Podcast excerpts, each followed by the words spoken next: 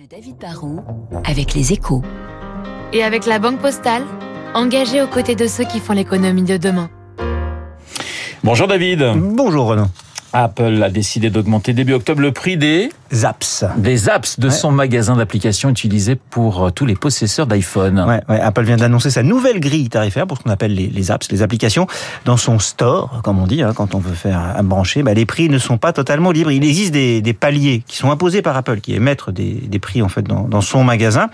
Et le prix le plus bas va passer de 99 centimes à 1,19€. Ça prouve que l'inflation, bah, c'est pas que les hausses de prix euh, du gaz ou de l'électricité ou des frais et légumes. Hein. Ce sont pas que les hausses de 2 ou 3 euros ou plus. Hein. Parfois, on parle de quelques centimes de plus par-ci ou par-là. Et à la fin, bah, ce sont bien les, les centimes et les euros qu'on additionne qui finissent par avoir un impact sur notre pouvoir d'achat. Alors pourquoi Apple augmente ainsi ses prix? Et pour une fois, c'est pas tellement parce que les coûts logistiques ou la hausse des prix de l'énergie impactent euh, l'App Store. Hein. Les, les applis digitales ne coûtent pas 20% de plus à produire qu'il y a un an. Si le prix augmente aussi nettement, c'est en fait parce qu'Apple n'avait pratiquement jamais augmenté les prix, c'est vrai, mais c'est surtout le reflet de la faiblesse de l'euro qui est au plus bas par rapport au dollar depuis 20 ans. Rendez-vous compte, aujourd'hui, un euro ne vaut plus que 0,98 dollars, moins d'un dollar, contre 1,17 il y a pile un an.